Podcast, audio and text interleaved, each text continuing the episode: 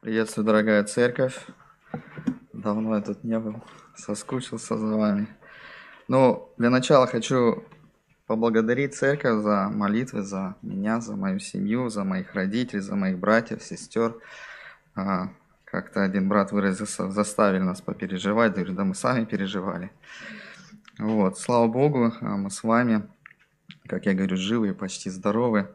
Вот, есть период восстановления после такой интенсивной а, терапии антибиотиков. Ну, самое критическое позади, и слава Богу, что Господь помиловал нас, нашу семью. А, и сегодня хочу поделиться с вами словом. Хочу начать с одного а, примера, иллюстрации.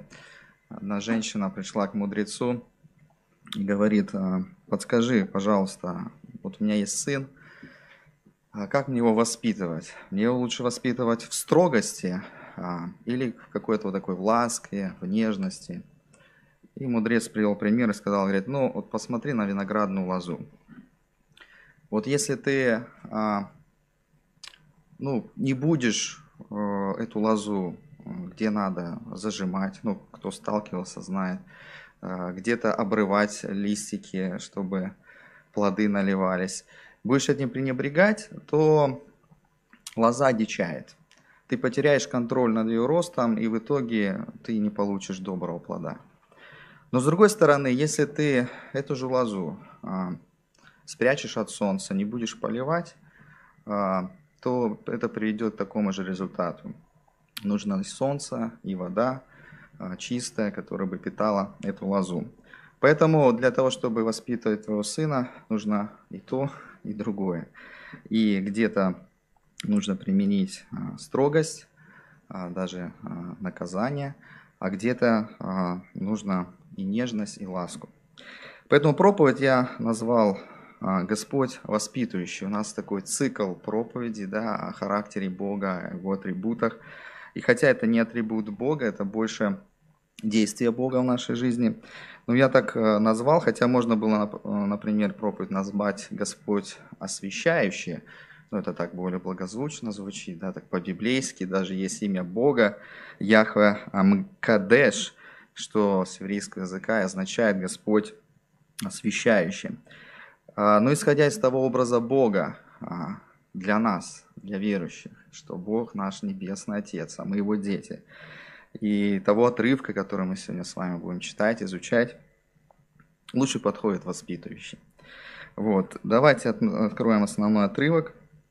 Он записан а, в послании к евреям, 12 глава, с 1 по 13 стих. «Посему и мы, имея вокруг себя такое облако свидетелей – Свергнем себя всякое бремя и запинающий нас грех, и с терпением будем проходить предлежащее нам поприще. Взирая на начальника и совершителя веры Иисуса, который вместо предло... предложившей ему радости, предлежавшей ему радости, претерпел крест, пренебрегший посрамление и воссел одесную престола Божия. Помыслите о претерпевшем на такое над собой поругание от грешников, чтобы вам не изнемочь и не слабеть душами вашими. Вы еще не до крови сражались, подвязаясь против греха. И забыли утешение, которое предлагается вам, как сынам. Сын мой, не пренебрегай наказание Господне и не унывай, когда Он обличает тебя. Ибо Господь, кого любит, того наказывает. Бьет же всякого сына, которого принимает. Если вы терпите наказание, то Бог поступает с вами как сынами – Ибо если какой сын, которого бы не наказывал отец? Если же остаетесь без наказания, которое всем общее, то вы незаконные дети, а не сыны. Притом, если мы, будучи наказываемыми плотскими родителями нашими, боялись их, то не гораздо ли более должны покоряться Отцу Духов, чтобы жить? Те наказывали нас по своему произволу для немногих дней, а сей для пользы – чтобы нам иметь участие в святости Его. Всякое наказание в настоящее время кажется не радостью, а печалью, но после, наученным через него, доставляет мирный плод праведности. Итак, укрепите опустившие руки и ослабевшие колени, и ходите прямо ногами вашими, дабы хромлющее не совратилось, а лучше исправилась. Ну, после цикла проповеди о том, что Бог благ, милующий, а, как-то не очень вдохновляющий текст, на первый взгляд. Но этот текст говорит о действии Бога в нашей жизни, о том, что Он как родитель нас воспитывает а, с целью нашего освящения. А конечный результат нашего освящения – это преобразовать нас в образ своего Сына Иисуса Христа. И достигается это как раз-таки процесс благодаря Божьему воспитанию. Поэтому основная идея этого текста и то, о чем мы будем с вами, о чем будем размышлять, то, что Господь воспитывает нас, своих детей, а, для достижения своей благой цели. Господь воспитывает нас не просто так, бесцельно, у Него есть цель, эта цель благая, и эта цель преобразовать нас в образ Иисуса Христа. Но как этот процесс Бог делает? А, очень просто. У него есть а, два элемента для нашего воспитания. Два элемента Божьего воспитания или процесса Божьего воспитания. А, это наставление и это дисциплина. Наставление и дисциплина. Два Божьих элемента в процессе нашего воспитания, чтобы преобразовать нас в образ Иисуса Христа, достичь те благие цели. Давайте начнем с первого а, элемента вот в этом процессе Божьего воспитания. Это наставление. А, и знаете, тут в принципе все очевидно, как говорится, все на поверхности, потому что главный инструмент для нашего наставления – это Божье Слово. И э, если мы вернем, ну, обратимся к Ветхому Завету, то, наверное, самый яркий такой пример, то, как Господь наставлял, учил, воспитывал свой народ, это записано в книге Второзакония, 6 глава, прочитаем с 1 по 9 стих. Очень значимый э, отрывок, Второзаконие, 6 глава, с 1 стиха читаем. «Вот заповеди, постановления и законы, которым повелел Господь Бог ваш, научить вас, чтобы вы поступали так в той земле, в которую вы идете, чтобы овладеть ею. Дабы ты боялся Господа Бога твоего, и все постановления Его и заповеди Его, которые заповедуют тебе, соблюдал ты и сыны твои, и сыны сынов твоих во все дни жизни твоей, дабы продлились дни твои. Итак, слушай, Израиль, и старайся исполнять это, чтобы тебе хорошо было, и чтобы вы весьма размножились, как Господь Бог отцов твоих говорил тебе, что Он даст тебе землю, где течет молоко и мед. Слушай, Израиль, Господь Бог наш, Господь един есть. И люби Господа Бога твоего всем сердцем твоим, и всею душою твоей, всеми силами твоими, и да будет слова сии, которые заповедую тебе сегодня в сердце твоем, и внушай их детям твоим, и говори о них, сидя в доме твоем, и идя дорогу, и ложась, и вставая, и навяжи их знак на руку твою, да будут они повязкой над глазами твоими, напиши их на косяках дома твоего и на воротах твоих. Господь наставляет свой народ – он излагает свою волю то, на то, как а, люди должны жить. И делает это он через пророков. В данном случае мы а, понимаем, это пророк Моисей. Через него Господь дает свой закон, свое наставление, свои повеления. И обратите внимание, что в принципе-то, когда мы читаем, что, что должны сделать родители были дальше с этим законом, с этими наставлениями, передать сынам, а что должны были сыны сделать? Передать сынам сынов, то есть внукам. Получается, что Господь однажды сказал уже свою волю. Моисей эту волю записал. И, в принципе, второй раз Господь не являлся Моисею или другому пророку, чтобы заново изложить 10 заповедей и другие законы постановления. Он изложил, Моисей записал, говорит, а теперь это передавай в поколение из поколения. Поэтому а, для нас, а, причем, а, обратите внимание, да, как мы говорим, мы говорим о нашем Небесном Отце, как о Господе, который нас воспитывает, но с другой стороны мы видим, что здесь сразу же, как только Господь дает свое наставление народу, а, взрослому, так скажем, части населения, он сразу же говорит, обязательно позаботьтесь о том, чтобы это наставление дошло до ваших детей. И позаботьтесь о том, что ваши дети дальше передали это наставление другим. А, поэтому Божья воля, излагается через Его Слово, через пророков. Пророки это слово записали. И теперь у нас есть записанное Божье Слово. Библия. Ничего здесь сверхъестественного, точнее, наоборот, тут сверхъестественное, конечно, есть, как это Бог а, задумал, как Он сформировал Библию. Но то, что Бог хочет от нас в плане наставления, как нам жить, что делать, а, как спастись, как э, освещаться, все Господь уже сказал, и Он это записал через своих пророков, учеников, своих людей. А, и если мы прочитаем тоже известный для вас отрывок, второе послание Тимофею, 3 глава, 16-17 стих, там как раз таки речь идет о Писании. Причем, когда Павел писал а, этот отрывок, ведь еще Нового Завета не было привычного для нас, а, были где-то появлялись Евангелия, какие-то отрывки, поэтому в большей части Павел говорил о Ветхом Завете. Все Писание Бога духовенно и полезно для научения, для обличения, для исправления, для наставления в праведности, да будет совершен Божий человек ко всякому доброму делу приготовлен. Поэтому, когда мы говорим наставление Господнем, нам не нужно думать, что это что-то такое, что для нас недоступно. Как помните, есть отрывок заповедь, которую надо откуда-то достать. Все уже есть. Все есть в Божьем Слове.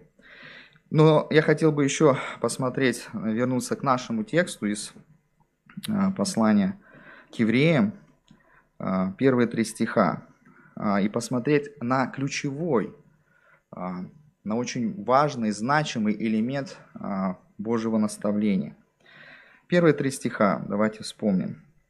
«Посему и мы, и мы, имея вокруг себя такое облако свидетелей, свергнем себя всякое бремя, запинающее нас грех, с терпением будем проходить предлежащее нам поприще, взирая на начальника и совершителя веры Иисуса, который вместо предлежавшей ему радости претерпел крест, пренебрегший посрамление и восел одесную престола Божия. Помыслите о претерпевшем такое над собой поругание от грешников – чтобы вам не изнемочь и не ослабеть душами вашими. О чем здесь? А, в чем здесь суть наставления, которое Господь нам хочет передать? Если мы посмотрим а, контекст, что мы видим раньше, то 10 глава а, заканчивается, послание к евреям заканчивается такими словами, 38-39 стихи. «Праведный верою жив будет, а если э, кто поколеблется, не благоволи к тому душа моя. Мы же не исколеблющихся на погибель, но стоим в вере к спасению души. Заканчивается глава веры. И потом 11 глава, э, кто читает Писание, знает, это облако свидетелей тех мужей веры, которые прошли перед нами, которые верили, уповали и 12 глава как раз-таки отсылает нас к этому, говорит, посмотрите на это облако на ту веру, в которой они стояли, на ту веру, в которой они спасались, на ту веру, которая помогала им проходить все эти испытания, которые произошли в жизни. Причем там разные были категории. Кого-то вера спасала и от а, бедствий, которые в их жизни были, а кого-то а, эта вера спасала, но не ограждала и от той участи, от гонений, страданий, скорбей. А, и вот в этом контексте теперь автор послания к евреям нам говорит, а теперь посмотрите на начальника и совершителя этой веры. Кто тот, который а, полностью, да, вот для нас пример этой веры, это Иисус. И я хотел бы обратить внимание на слово «взирая». Тут у нас есть слово, второй стих, «взирая на начальника совершителя веры». А, «Взирая» буквально, а, если переводить а, как бы вот эту этимологию слова, что он означает с оригинала, с греческого, это значит отвернуться от одного и повернуться к другому. То есть не просто взирая это смотреть. Вот я смотрю, там, иногда на камеру, тем, кто смотрит, нас по трансляции. Не просто я там на вас вот посмотрел, потому что я уже ваше направление смотрю. Нет. Взирая, это значит, допустим, отвернуться от вас, и я, ну, не знаю, в угол смотрю. Или куда-то еще решил посмотреть. Отвернуться от одного и повернуться к другому. Более того, а, это слово настолько сильное, что буквально даже в некоторых а, наших а, русских переводах есть ну, этот акцент показан. Буквально означает это «не сводить глаз». Зирая – это отвернуться от одного, повернуться к другому и не сводить глаз, то есть больше не отвлекаться на эти посторонние какие-то вещи. Именно вот это слово означает «зирая». И теперь написано «зирая на Иисуса». Что значит взирать на Иисуса? На какого Иисуса? Ну, читаем мы Евангелие, смотрим, как Он родился. Нам на младенца, может быть, Иисуса надо взирать. Читаем, как Он творит чудеса. Может, нам нужно вот на это смотреть? На что нам смотреть? На какого Иисуса нам смотреть? И автор нам тут четко и ясно говорит. На Иисуса, который вместо предлежащей ему радости претерпел крест, пренебрегший посрамление, и восела десную престола Божия. Друзья, нам нужно э, взирать, смотреть, не отводить глаз от Иисуса, который претерпел крест, пренебрегший посрамление вместо той славы, которая ему нужна была. Не то, что нужна, которая ему по праву принадлежала. И который воскрес потому что здесь написано «восел одесную престол», включает воскресение, вознесение и прославление Христа. Друзья, это Евангелие. Это, это суть Евангелия, смерть, воскресение, вознесение Христа, который одесную, то есть по правую руку от престола Божия, чтобы оправдывать нас с вами.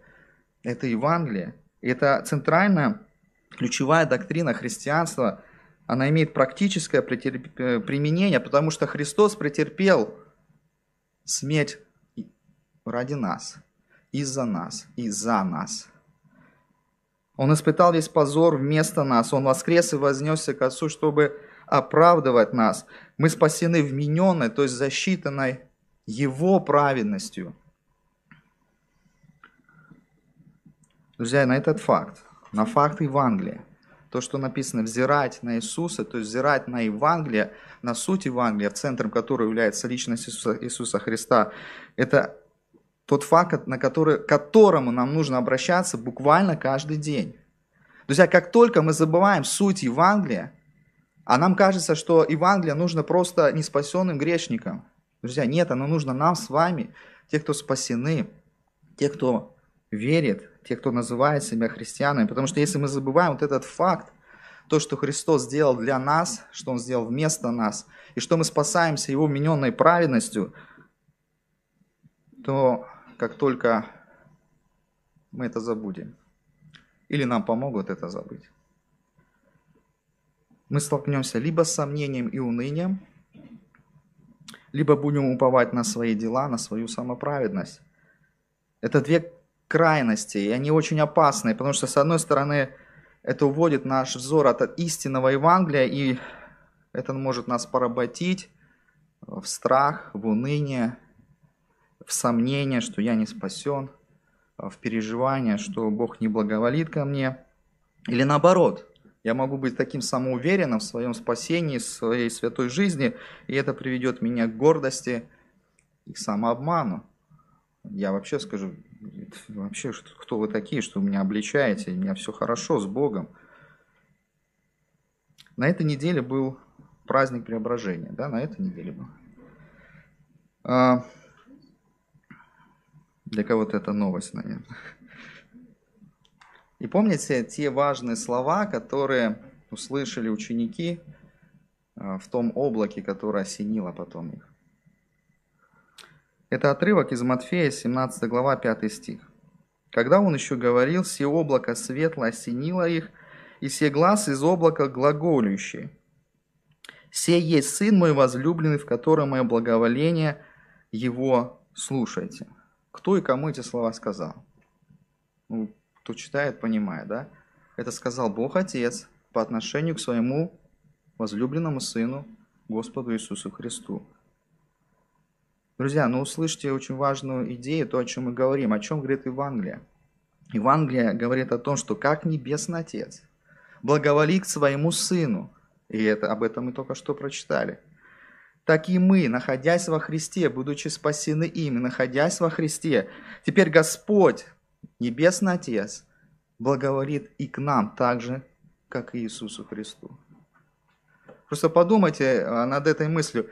Точно так же, как Господь, Бог Отец, благоволит к Сыну Иисусу Христу, теперь, когда мы, дети Его, во Христе, соединены с Ним, теперь Его благоволение распространяется также и на нас – Друзья, именно вот это наставление должно звучать для нашего сердца каждый день. Потому что когда мы э, правильно понимаем Евангелие и как оно работает в нашей жизни, только тогда мы сможем правильно, адекватно реагировать на все другие обстоятельства нашей жизни. Бог нам не враг.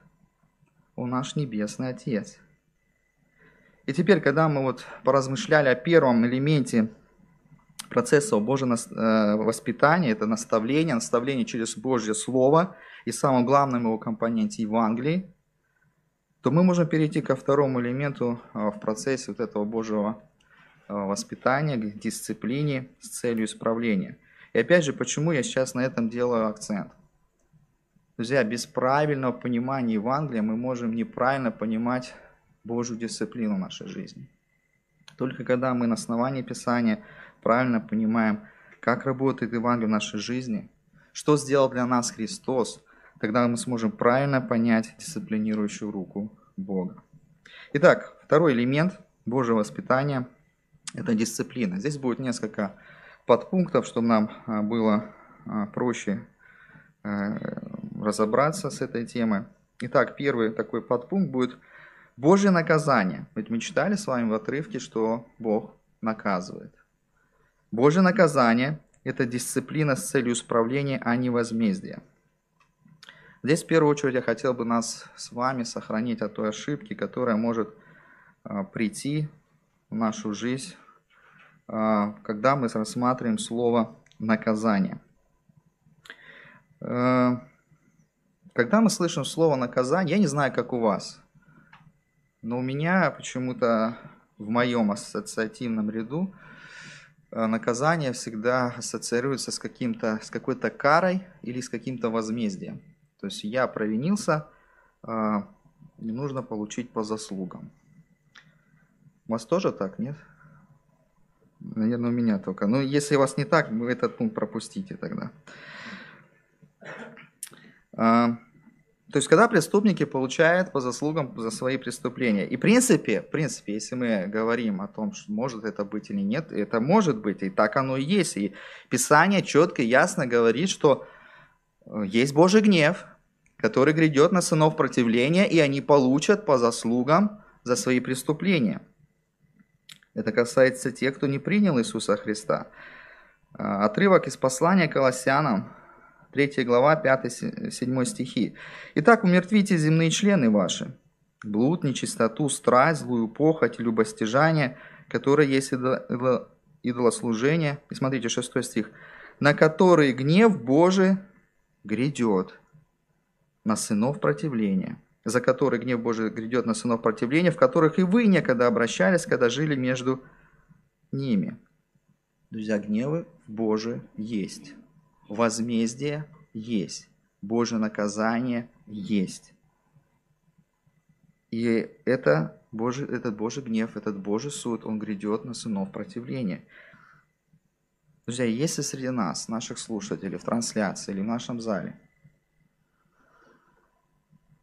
не верит в Иисуса Христа как единственную личность, которой можно спастись, не принимает Его жертву, что Он умер за наши грехи, что Он воскрес для нашего оправдания, что Он готов дать нам свою праведность, через которую мы можем попасть в Его присутствие в будущем,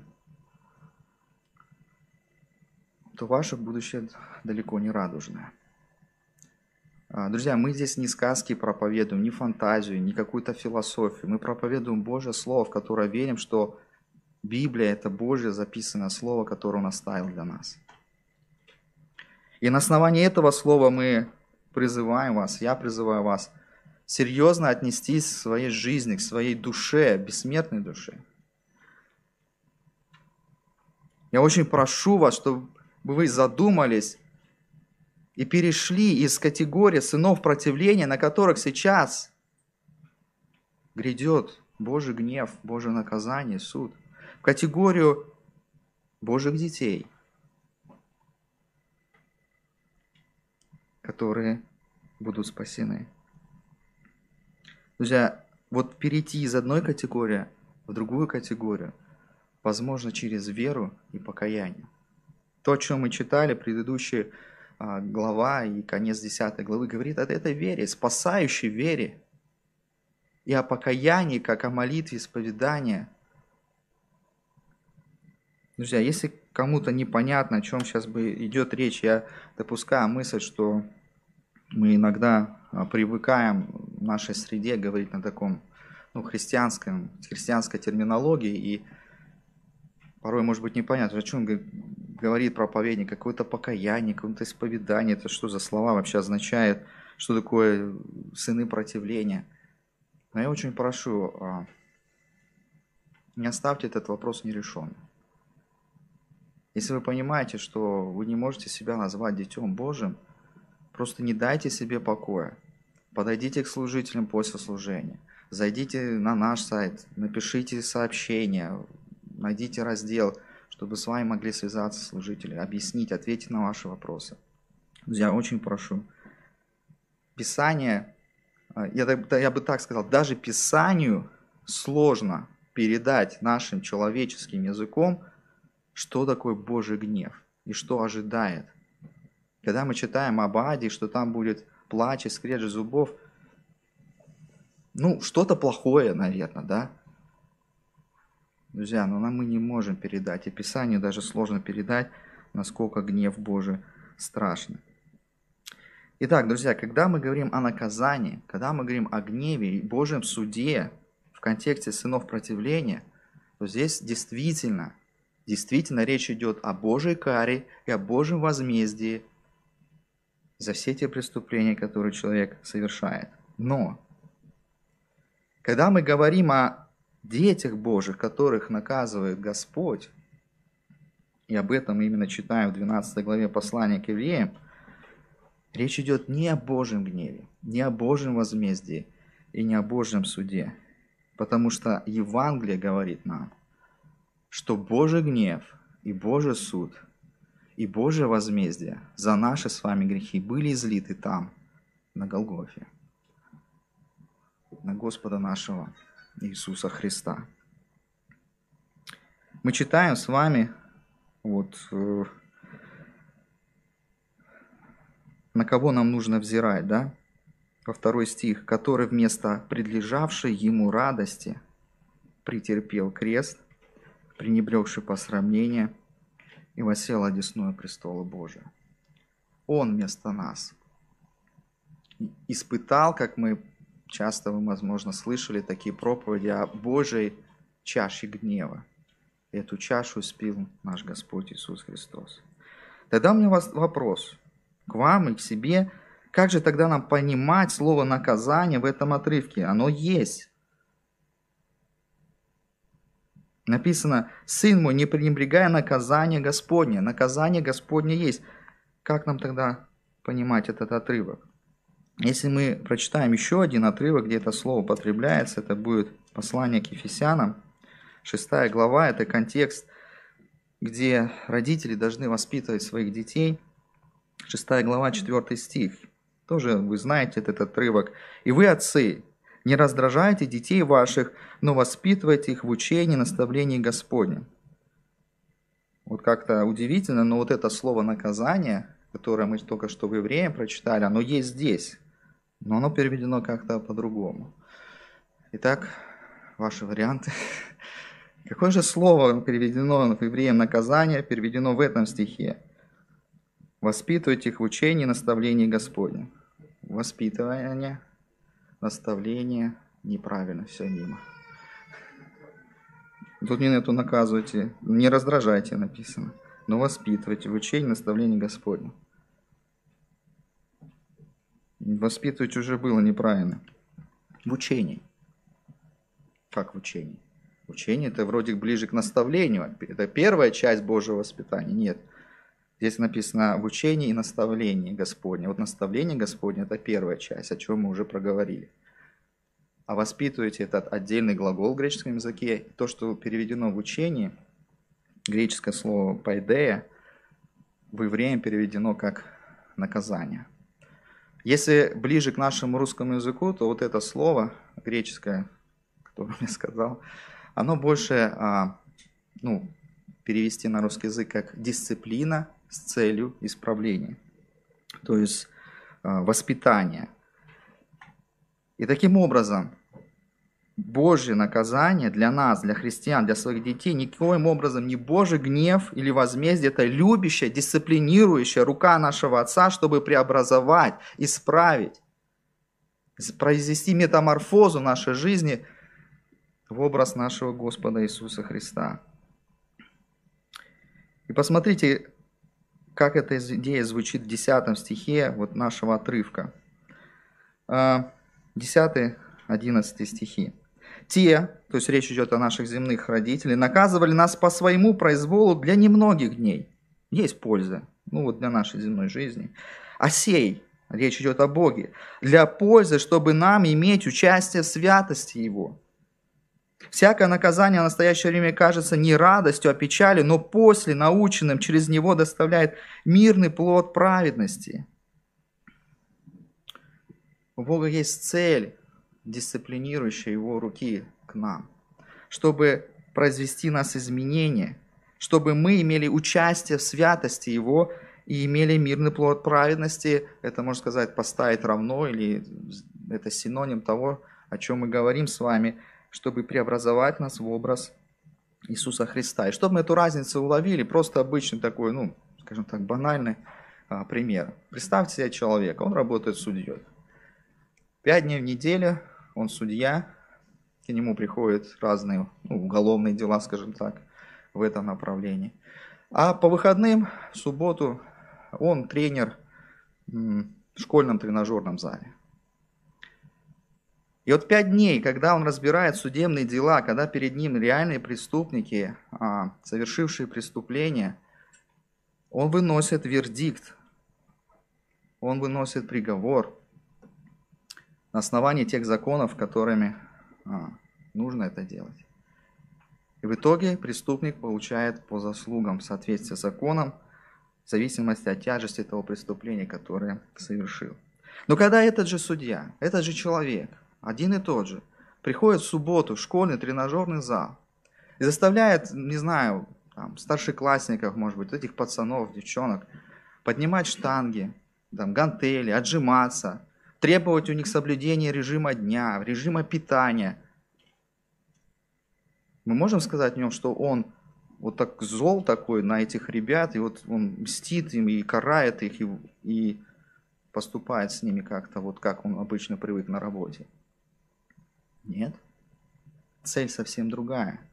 Цель взрастить у них мышцы, выносливость и так далее. И поэтому на этом простом примере мы должны увидеть вот эту разницу, что для людей этого мира, не принявших Иисуса Христа, Господь судья, и приговор ждет своего исполнения.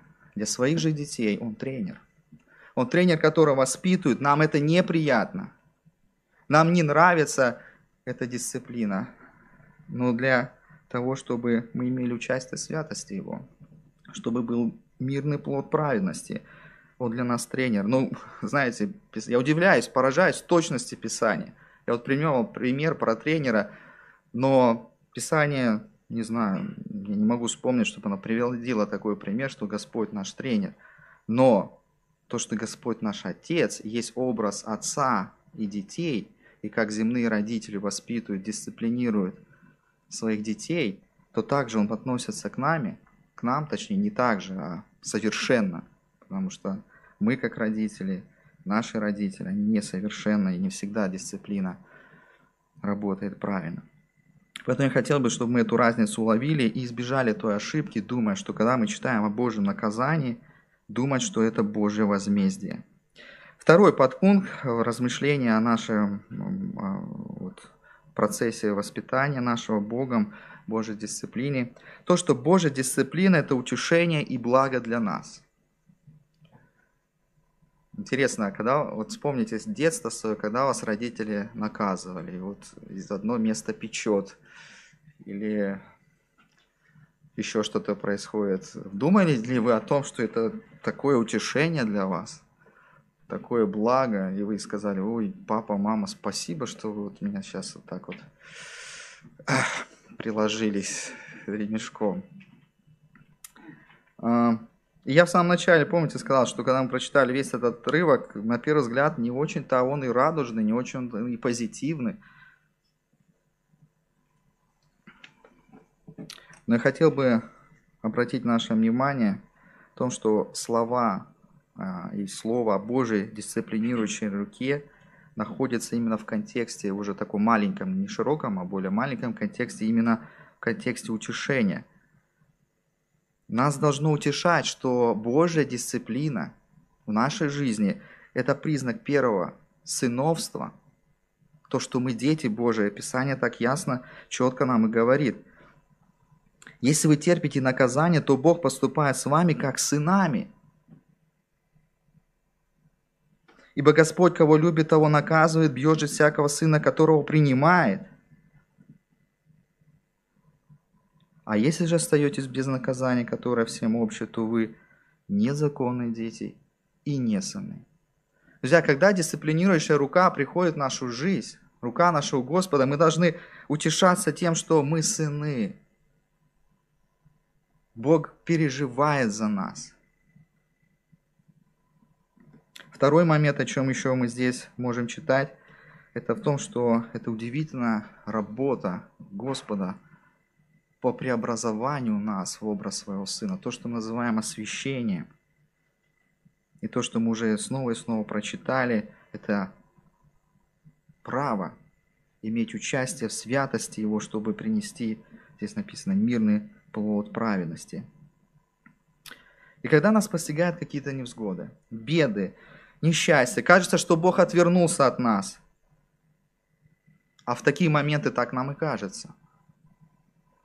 То мы должны на основании Слова Божьего, почему я снова говорю, мы должны проповедовать Евангелие себе каждый день, мы должны открывать Слово Божие и говорить себе эти утешения, слова утешения. Господь, я знаю, что мне сейчас трудно, плохо, но я могу найти в этом слово утешение, потому что я твой сын, и ты что-то делаешь благое в моей жизни. Мне сейчас непонятно, что, и, и мне сейчас больно. Но твоя дисциплинирующая рука имеет благую цель. И если первое утешение, наше сыновство, говорит о нашем статусе, то второе утешение, а, когда мы говорим об исправлении нашего характера, это как раз-таки есть эта цель Божьей дисциплины. Преобразовать в образ Иисуса Христа. Следующий пункт наши, а, их будет четыре, если вы смотрите на часы, осталось еще два. А, следующий подпункт, а, говоря о нашей третьей, нашей дисциплине, не о нашей, а Божьей дисциплине по отношению к нам, это то, что Божья дисциплина работает в нашей жизни в двух направлениях. Когда в нашу жизнь приходят вот эти беды, невзгоды, авария, болезнь, смерть близкого, я не знаю, может быть, что-то вы добавите в этот список, то невольно, наверное, встает вопрос, за что, Господи? Задавали такой вопрос? Ну, может быть, не вслух, но как-то так в сердцах. И знаете, если на самом деле мы э, вкладываем в этот вопрос э, не, мы, не, не смысл возмездия Божьей кары, то он вполне справедлив. Вполне справедливый вопрос. И на самом деле очень полезно вот в этот период, а, когда Бог работает с нами и налагает на нас свою дисциплину, полезно проанализировать свою жизнь на предмет того, что в нашей жизни не так.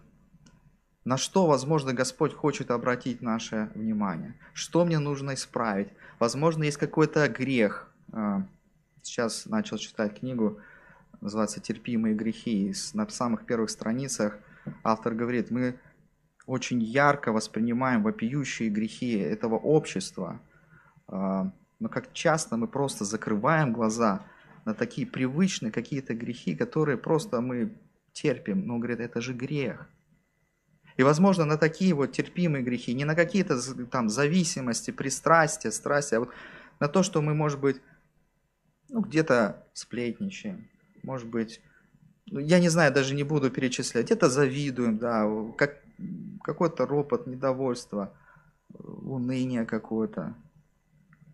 И казалось бы, ну тут ничего страшного нет. Это такие, ну, незаметные грехи. И вообще никто же об этом не знает. Я могу об этом только в сердце своем думать так как-то неправильно. И возможно, что Бог на это обращает наше, наше с вами внимание. Почему? Он же нас хочет преобразовать в образ Сына Иисуса Христа, чтобы мы стали совершенны. Поэтому совершенно это значит, что даже вот этого незначительного а, греха не должно быть в нашей жизни. А, один проповедник, известный проповедник, возможно, эту проповедь даже слушали, мне понравилось, что говоря о бедах нашей жизни, он а, привел пример двух библейских героев. Иону и Иова. И называет так, что когда приходят беды в нашу жизнь, как дисциплинирующая Божья рука, то нам нужно подумать о том, что Бог хочет нам сказать. Это либо тест Ионы, либо тест Иова. Когда мы говорим об Ионе, то мы понимаем, почему был шторм, почему была рыба большая, кит, который проглотил. Мы понимаем, что Иона противился, и у него был грех – во-первых, неповиновение Божьему Слову, во-вторых, у него было неправильное восприятие языческого народа, ниневитян. Э, они враги были, и он не хотел их спасения, и это было грехом. И это Бог хотел исправить э, в пророке Ионе, и поэтому дисциплинирующая рука Бога работала над Ионой таким образом. То есть был грех, который нужно было, чтобы человек оставил. Но есть тест Иова. Какой грех совершил Иов? Никакого конце Бог сказал свой вердикт. «Друзья не так верно говорили обо мне, и я, если Иов не принесет жертву за них, я их накажу». Потому что они не так верно говорили о мне, как раб моего. Поэтому, ну а какую цель Бог преследовал в жизни Иова? Чтобы действительно испытать, но Бог, потом Иов сказал такую фразу – Раньше я слухом слышал о тебе, а теперь глаза мои видят тебя. Да, там было буквально видение, но он не увидел Бога, он видел видение в виде э, грома, молнии, бури. Там буря была. И из бури он услышал голос Божий. Он не видел физически, как это мог Моисей видеть, да, но вместе с тем, глазам, это, это говорит о познании, о новом витке познания нашего Господа, то, что пережил Иов. И таким образом, когда приходят в нашу жизнь какие-то невзгоды, дисциплинирующая Божья рука, нам нужно подумать, это тест Ивона или тест Иова? Мне просто нужно укрепиться. Мне нужно, через это Господь хочет больше открыться. Я помню отсюда, я говорил, что и делился часто, может быть, кто-то слышал, может нет, то самое, наверное, вот близко, когда ощущал Господа, это когда был в армии. Потом такого периода, вот такого близкого ощущения у меня не было до последних событий, которые произошли месяц назад. Плохо, ужасно. Думаешь, вообще жизнь твоя продлится или нет. И я не знаю, как это сверхъестественно, нет, но ты ощущаешь близость Божию. Но вместе с тем Господь показал мне и тест Ионы, не переживайте. Я не Иов. Друзья, таким образом Бог использует дисциплину нашей жизни. Либо усовершенствовать нас, то, что уже есть, доброе, хорошее, какие-то добродетели, чтобы у нас было больше терпения, больше любви, больше снисхождения, воздержания. А может быть, что-то исправит в нашей жизни там, где мы должны оставить грех. Я хочу привести два примера, опять же так, для иллюстрации, чтобы эту идею закрепить. В каждом примере у нас будет мальчик, отец и разные обстоятельства. Первый пример. Мальчик стал свидетелем потрясающей картины, когда из куколки, а, разрывая кокон, прорывается бабочка, но она никак не может вылезти. Вот он смотрит, уже, наверное, час прошел, Бедная бабочка мучается, вот только трещина на коконе, она никак не может выбраться из кокона. Ну так захотелось помочь бабочке. И он уже протянул руки, чтобы это сделать, и тут оказался рядом его отец, говорит, ни в коем случае не делай этого. Если ты сейчас поможешь бабочке, то ты ее погубишь. Мальчик удивился, как такое может быть? Ведь ей сейчас плохо, я хочу ей помочь. Говорит, когда бабочка прорывает кокон, ее крылья наливаются, ну, там кровеносных сосудов нет, ну, с той жидкостью, которая нужна, питает ее. И когда она разрывает кокон сама, то она взлетает и летит, и все проходит по замыслу Всевышнего. Говорит, но «Ну, если ты сейчас разорвешь кокон, ее крылья будут слабыми, и первый порыв ветра ее просто погубит. Друзья, это вот первый такой пример, как Господь нас, с нами работает, когда мы говорим не о грехе, мы говорим о воспитании, когда мы говорим о том, что Господь хочет усилить какие-то наши добродетели. Мы уже терпеливы, но Господь говорит, тебе давай еще терпение. Еще мы потренируем твое терпение. Это как бабочка, которая стремится расправить крылья. Второй пример, тоже мальчик, ну, пускай будет тот же. Его же папа. И вот они идут по дороге со своим сыном, и вдруг отец, а, ну, знаете, отцы, родители, они же знают своих детей. И вот он понял, что сын его обманывает. В какой-то факте, что-то он рассказал сын, и он его обманул. Думает, ну как вот сыну показать, что он обманул меня? Ну и самому убедиться, так ли это или нет. И он придумал такую идею. Они подходили к мосту, и он останавливается и говорит, сынок, знаешь, я хочу сказать, вот этот мост, он волшебный. Как только идешь по этому мосту, если ты говорил неправду, мост под тобой провалится. Но если ты сказал правду, все будет в порядке. Мальчик испугался, выдал все отцу, где он обманул. И они становятся на мосту, и проваливается отец. Они вылазят на берег из воды. И отец говорит, знаешь, сынок, а я, я тебя обманул. Волшебных мостов не существует. Наверное, слышали, это такие серии притч. Вот.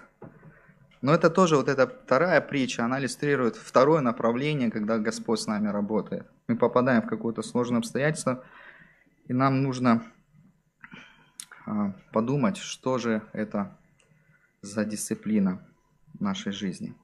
Но, как я сказал ранее, а, в процессе нашего, а, точнее, это не говорил ранее, в процессе нашего освящения, смотрите, когда мы читаем, мы, мы, мы читаем в 12 главе, что Бог повелевает, говорит, помыслите, взирайте. А,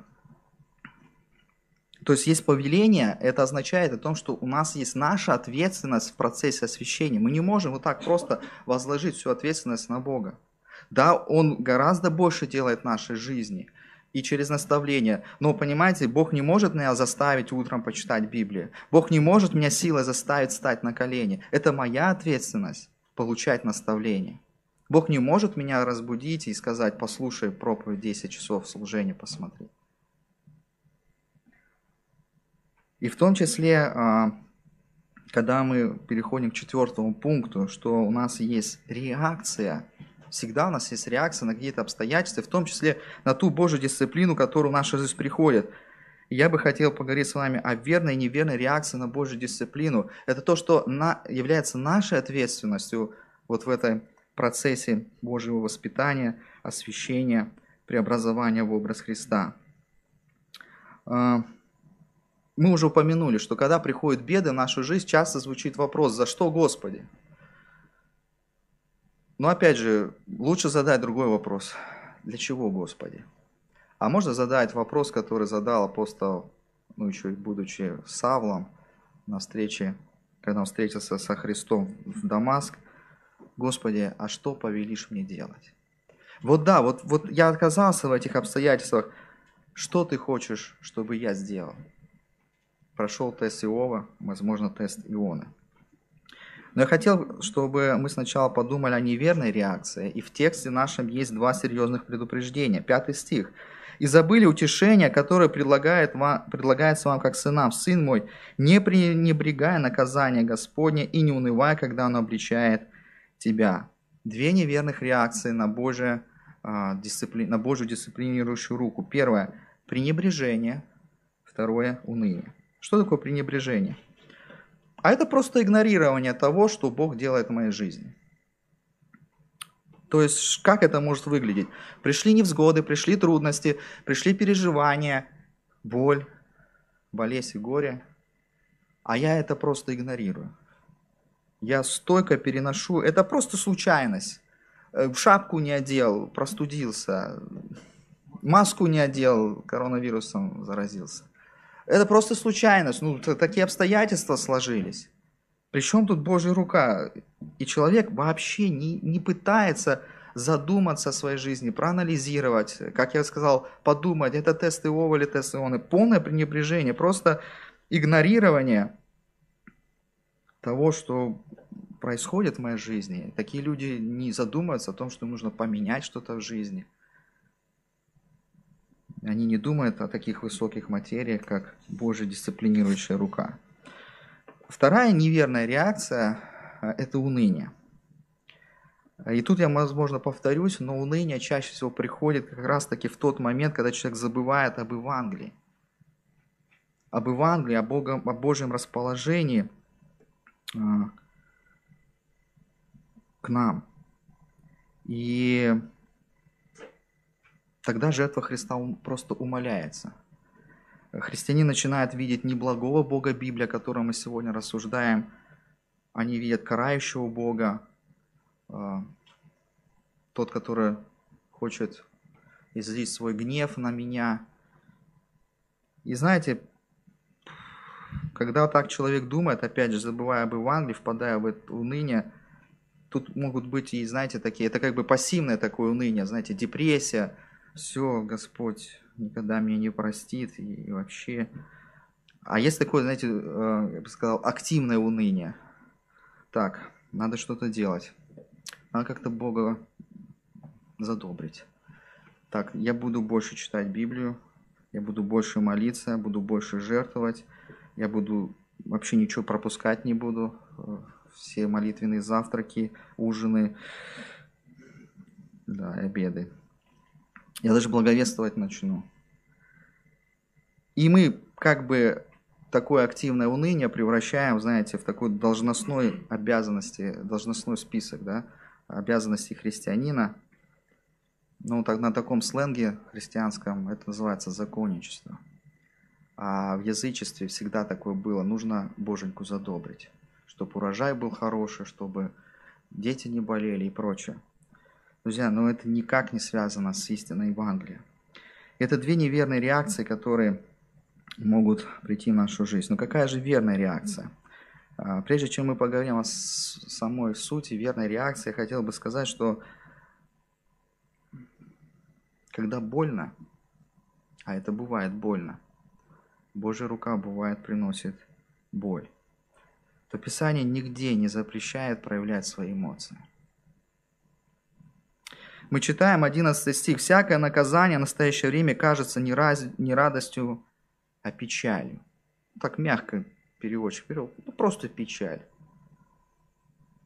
Друзья, ну печали Иова и печали Иеремии сопровождались слезами и воплем.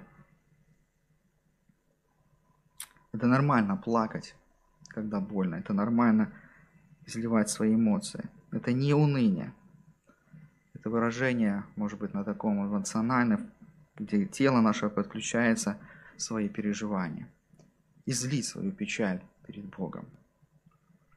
Но суть, суть а, правильной реакции – это смирение. Если мы читаем седьмой стих нашего отрывка, то написано «Если вы терпите наказание». А девятый стих заканчивается так «То не гораздо ли более должны покориться Отцу Духов, чтобы жить?» Вот эти два слова, тут нет самого слова смирения, но сами то, что мы с вами прочитали, это фактически определение смирения. То есть терпение и покорность, что передает эту идею смирения.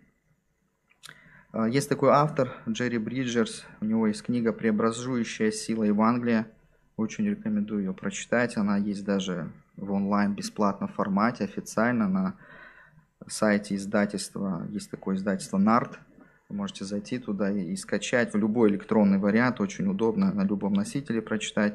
И вот автор этой книги в своей книге записал следующее. «Мы можем или роптать на невзгоды, или смириться пред ними – Впрочем, даже смиряясь, мы можем делать это неохотно, потому что у нас нет выбора. Или же мы можем принять скорби, веря, что в нашего безграничного, мудрого и любящего Небесного Отца есть какая-то хорошая цель нам во благо. Таким образом, нам следует молиться о благодатной способности поверить в Божью благость и мудрость, хранить в сердце Писание, которое может нам в этом помочь. Друзья, смирение, верная реакция на Божью дисциплинирующую руку – это добровольно, внутреннее согласие с Божьей волей в очень непростой период нашей жизни. И вера в то, что Бог благ, и Бог совершает какую-то свою благую цель. Друзья, достигнуть этого а, смирения непросто. Я не говорю, что это вот, вот так делается. Нет. Особенно в критический момент, когда например, тело сплошной комок боли, и когда потерял кого-то, кто тебе был очень дорог. А, если говорить о себе, знаете, когда температура 39,5, ты начинаешь уже сбито дыхание, тахикардия, вызвал скорую, она не едет 3 часа, ты начинаешь немножко переживать. Знаете, нет мыслей о том, что Бог благ, и вспоминать о том, что у Бога есть какая-то цель, но обратите внимание, о чем э, Джерри Бриджес э, нам говорит, как совет. Нам следует молиться о благодатной способности поверить в Божью благость и мудрость, и хранить сердце Писания, которое может нам в этом помочь. По сути, эти мысли, о которых э, записал вот этот автор, они исходят из Писания, из первого послания Петра, 5 глава, 5, конец 5 стиха и 6 стих. «Потому что Бог гордым противится, смиренным дает благодать. Итак, смиритесь под крепкую руку Божию, да вознесет вас свое время». Бог дает свою благодать, это значит, Бог дает свои средства, чтобы пережить ту боль и те невзгоды, которые Он послал в нашу жизнь. И что-то похожее произошло с Иеремией, тоже известный для вас отрывок, плач Иеремия, 3 глава, 19-24 стих – Иеремия, как мы говорим, да, он тоже вопил, изливал свое сердце, и он молится. «Помысли о моем страдании и бедствии моем, о полыни и желчи. Твердо помнит эта душа моя и падает во мне». Вот его состояние. Ну и дальше 21 стих. «Вот что отвечаю сердцу моему, и потому уповаю. По милости Господа мы не исчезли, ибо милосердие его не истощилось. Оно обновляется каждое утро, велика верность твоя. Господь, часть моя, говорит, душа моя, и так буду надеяться на него. Иеремия смирился, потому что стал вспоминать те истины о Боге, о своем Боге милосердном, верном. Друзья, но одно дело сказать «Аминь» на вот эти слова из Писания – сидя здесь, в удобном зале, когда у нас кондиционер, или смотря на трансляцию на удобном диване с чашечкой кофе или чая. Сказать, аминь, брат, действительно это так.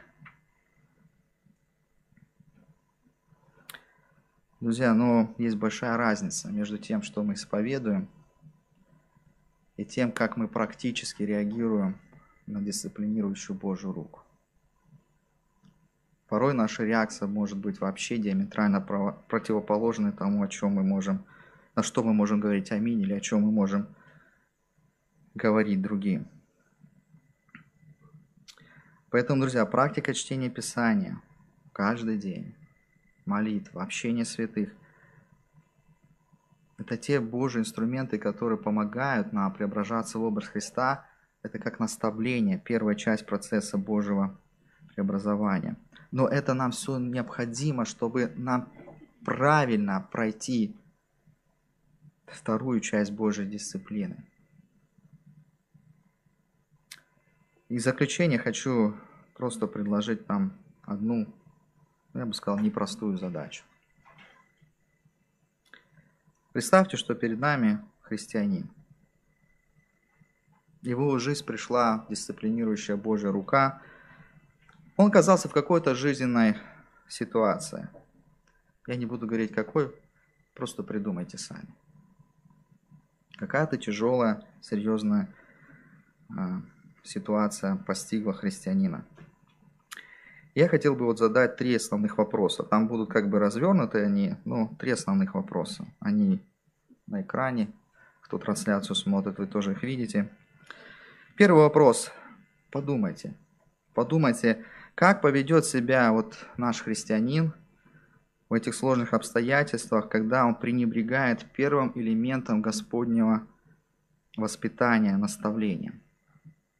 С какими трудностями столкнется христианин, если вот пришла в его жизнь дисциплинирующая рука Божия, а он до этого пренебрегал Божьим Словом, молитвой и другими а, христианскими дисциплинами, не питал свою душу, может быть, позабыл и Евангелие, о чем мы сегодня касались. Второй вопрос. Подумайте, как поведет себя такой христианин, когда он оказался в этих обстоятельствах, когда он пренебрегает второй вторым процессом Божьего воспитания, дисциплины. Что будет предпринимать и какая у него может быть реакция? Помните, мы говорили об ошибках, о реакции, ошибочной реакции. То есть, если человек не понимает вот этого принципа, о котором мы говорили, Божьего наказания для детей Божьих. И третий вопрос – Наверное, самое сложное. Подумайте о себе. Не пренебрегаете ли вы первым процессом Божьего воспитания, наставлением? Готовы ли вы к дисциплинирующей работе Господа в вашей жизни? Какая может быть у вас реакция на сложные обстоятельства? Готовы ли пройти тест Иона или Иова? Друзья, вот такие практические вопросы я хотел бы, чтобы мы реально о них подумали. Потому что а, если вы думаете, что Господь в вашей жизни будет использовать только первый элемент из процесса воспитания, наставления, что вы будете всегда послушны, слыша Слово Божие, молиться, читать Библию, ваша жизнь никогда не придет второй процесс, то вы ошибаетесь. Господь использует и то, и другое. И нам нужно к этому быть готовым. Да благословит нас в этом Господь. Итак, давайте повторим основную мысль. Господь воспитывает нас, своих детей, для достижения своей благой цели. И эта цель преобразовать нас в образ Иисуса Христа. И этот процесс Божьего воспитания состоит из двух а, элементов. Это Божье наставление и Божья дисциплина. Аминь. Давайте помолимся. Дорогой наш Небесный Отец, мы благодарим Тебя за Твое Слово, за то напоминание, которое Ты нам оставил, за ту удивительную работу, которую Ты совершаешь, чтобы преобразовать нас в образ Сына Твоего. Господи, помоги нам правильно, в свете Твоего Писания, понимать эти процессы, которые происходят в нашей жизни.